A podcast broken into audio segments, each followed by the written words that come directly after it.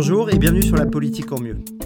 Bon, Macron a décidé de mettre très très bien les commentateurs de la vie politique en manque de contenu vu qu'il a fait son exercice préféré avec un discours fleuve sur un peu tout, sauf l'écologie évidemment, puis avec une séance de questions-réponses avec les journalistes qui ont encore pu profiter de l'occasion pour démontrer qu'ils sont quand même pas très souvent les pingouins qui glissent le plus loin.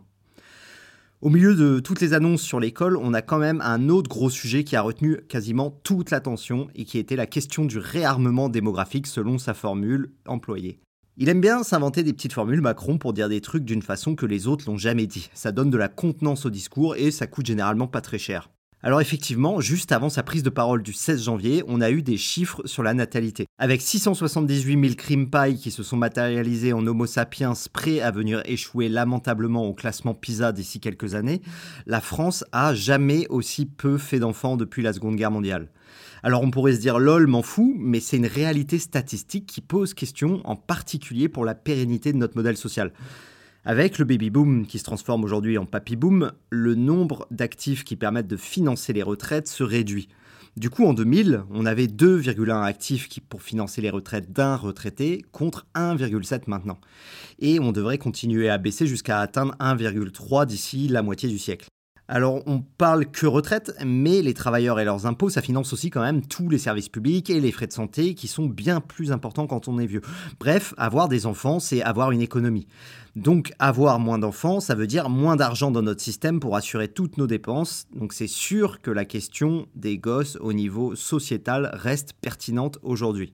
Après, dans le fond du sujet, je regretterais évidemment qu'on parle de natalité et de régime social dans un monde qu'on imagine totalement constant depuis 45, sans prendre en compte que l'IA sera moins débile que nos bébés dans 30 ans, ou que les robots seront plus rigoureux qu'eux et tomberont moins malades. Et je pense qu'en parlant de natalité à venir, il faudrait le faire en pensant à ce que sera la France en 2100 plutôt qu'en pensant à ce qu'elle était en 2000. Mais on reviendra sur ce sujet peut-être une autre fois. En tout cas, Macron n'a pas eu le temps de proposer grand-chose, lui. Il a parlé d'un plan contre l'infertilité et de créer un nouveau congé pour les parents mais rien de bien folichon au fond. En fait, il a surtout esquissé le fait que c'était effectivement un enjeu politique de parler de natalité. Là-dessus, ça s'est pas mal défoulé en commentaire, que ça soit directement sur lui ou sur la façon dont il abordait le sujet. Alors je vais évacuer tout de suite les commentaires sur sa situation personnelle qu'on a pu voir fleurir un peu partout. En gros, l'idée derrière, c'était de dire ouais, il a même pas d'enfant, d'où il parle, gna gna gna. Ça venait surtout de la gauche, en fait, comme commentaire, parce que c'est eux qui ont été assez critiques avec les annonces de Macron. Et je trouve ça assez immonde. On a un président qui remet totalement en cause le schéma classique du couple en ayant décidé de se mettre à 20 ans avec une femme qui en avait 45 et qui avait déjà des enfants. Ça me paraît assez normal de penser que donc ça n'a pas été une véritable opportunité pour lui de faire des enfants. Ça veut dire qu'on reproche à un homme d'avoir privilégié la relation d'une vie avec une femme plus âgée qui a déjà pu satisfaire son envie d'enfant alors que lui accepte de ne pas en faire un impératif pour sa vie de couple. Donc ceux qui critiquent ce schéma aimeraient quoi concrètement? Qu'un politique qui s'exprime sur le sujet fasse bien exprès de se mettre avant en couple avec une femme potentiellement et même généralement plus jeune, qu'elle soit nécessairement fertile et qui a surtout déjà pas d'enfant. Je trouve ça un peu moche de s'attarder sur cet aspect de la vie de Macron. Alors on pourra me dire qu'on ne sait pas s'il en aurait éventuellement voulu, mais de toute façon, personne va sonder les cœurs ici. Donc tout ce qu'on sait, c'est qu'en ayant fait le choix de Brigitte, il n'a pas fait le choix d'avoir des enfants et je me vois pas de l'attaquer sur un truc aussi personnel et qui sort d'un modèle de couple assez classique. Et ça me paraît quand même assez incroyable que ces critiques viennent surtout de gens qui se revendiquent de gauche, parce qu'on est quand même censé être dans le camp du progrès, de l'ouverture et de la remise en question des schémas familiaux traditionnels. Parce que du coup, de la même façon que Macron ne devrait pas s'exprimer sur le sujet de la natalité parce qu'il n'a pas pu faire d'enfants. Alors on devrait aussi interdire aux homosexuels comme Gabriel Attal ou aux femmes stériles de s'exprimer sur le sujet ou même à moi, vu que j'en ai pas du tout, j'en veux pas et j'ai pas de jardin, alors faudrait un enfant d'appartement, du coup, bref, c'est une galère. Mais évidemment, je vais m'exprimer sur le sujet. Et c'est pas le cœur du sujet, l'état des ovaires de Brigitte Macron.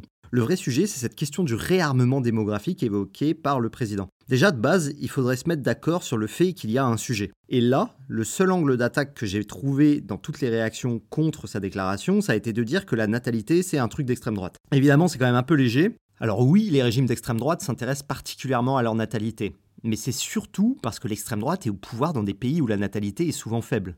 Alors il y a l'exemple d'Orban en Hongrie qui a été ressorti beaucoup, et même celui de la Servante écarlate. Donc pour rappel, La Servante écarlate, c'est un roman dystopique de Margaret Atwood où les États-Unis sont devenus une théocratie avec des femmes divisées en différentes classes, dont la classe des servantes, dont le rôle est de pondre des gosses. L'histoire est rentrée dans la pop culture grâce à une série à succès. Donc la référence a été ressortie très vite après l'annonce de Macron, notamment par Marine Tondelier. Mais dans notre histoire et dans le monde, il y a quand même plein d'autres cas où on parle de natalité que quand il y a une dictature théocratique d'extrême droite quand même. De Gaulle parlait déjà de l'enjeu du progrès démographique dès 1962. Plus à gauche, Mitterrand, dans ses vœux à la jeunesse de 82, disait L'aide au deuxième puis au troisième enfant représente pour nous un devoir national. Toute notre politique familiale construite au cours du siècle dernier, à la fois par la droite et par la gauche, avait un objectif démographique sous-jacent. On peut aussi dire que l'Espagne, en 2007, sous le gouvernement socialiste de Zapatero, a lancé une politique nataliste avec des aides à chaque naissance. Donc oui, l'extrême droite a des politiques natalistes, mais comme à peu près tous les gouvernements de droite et de gauche qui ont été confrontés à la question démographique. D'ailleurs, c'est quand même le gros paradoxe des réactions à l'annonce de Macron. Marine Tondelier, toujours, a directement dénoncé, donc, en évoquant la servante écarlate.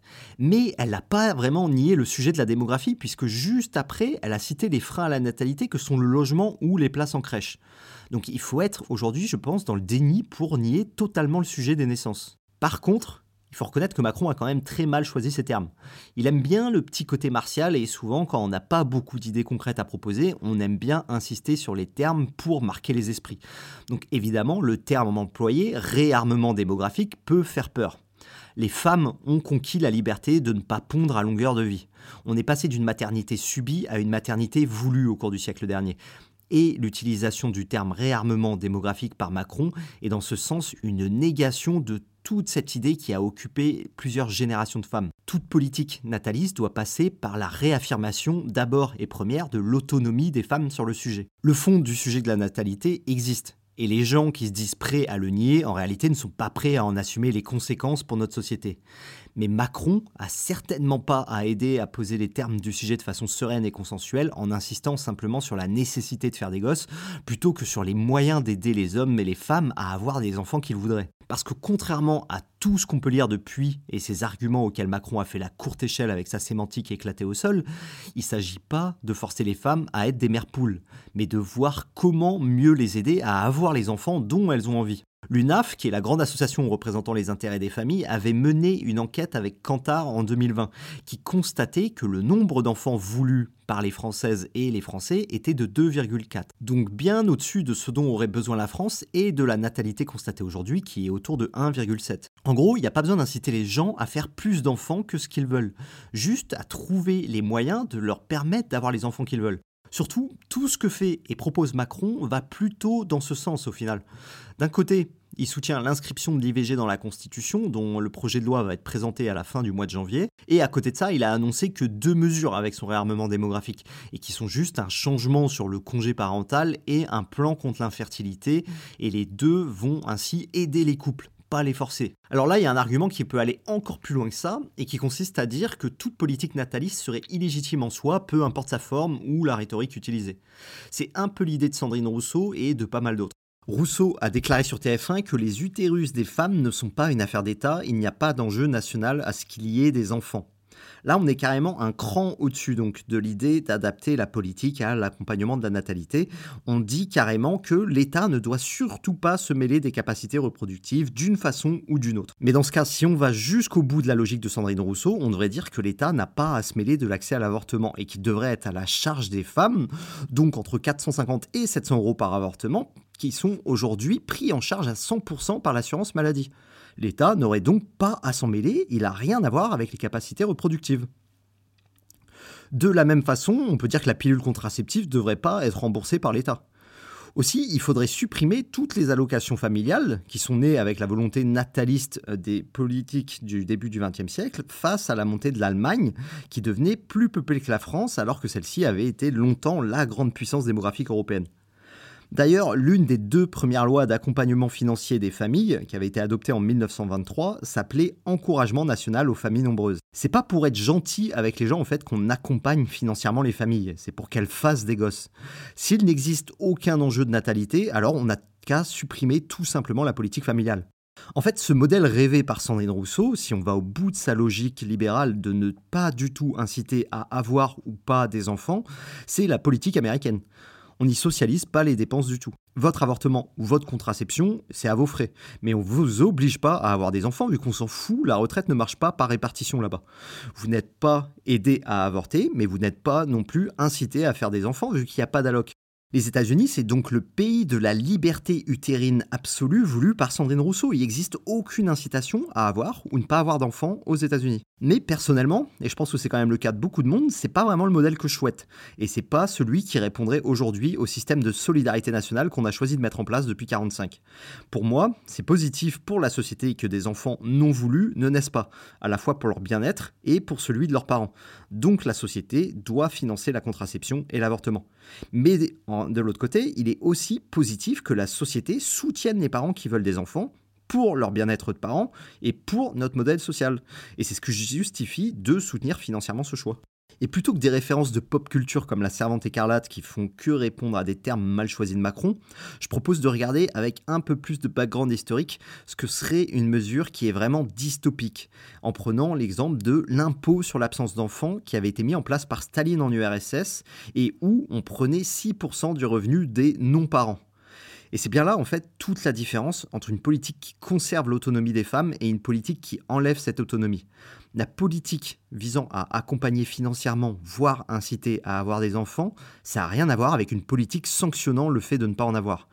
Aussi longtemps qu'on protège la liberté des femmes de ne pas avoir d'enfants, et pour ça l'inscription de l'IVG dans la Constitution qui sera portée par Macron sera un excellent symbole, alors pour moi, il n'y a rien de condamnable à mettre en place des politiques permettant aux femmes qui en veulent d'en avoir plus facilement. Et si Macron a très mal choisi ces termes, rien aujourd'hui permet concrètement de penser qu'il va remettre en cause la liberté de choix, dans un sens comme dans l'autre, d'avoir ou pas des enfants. Et tant qu'on fera tout pour maintenir la liberté simple et accessible pour les femmes de ne pas avoir d'enfants, alors il n'y aura pas vraiment de problème à faciliter le fait d'en avoir pour ceux en veulent. Merci d'avoir écouté cet épisode. N'oubliez pas de le partager autour de vous, de noter, de me suivre sur votre plateforme d'écoute et Instagram. Je vous dis à la semaine prochaine.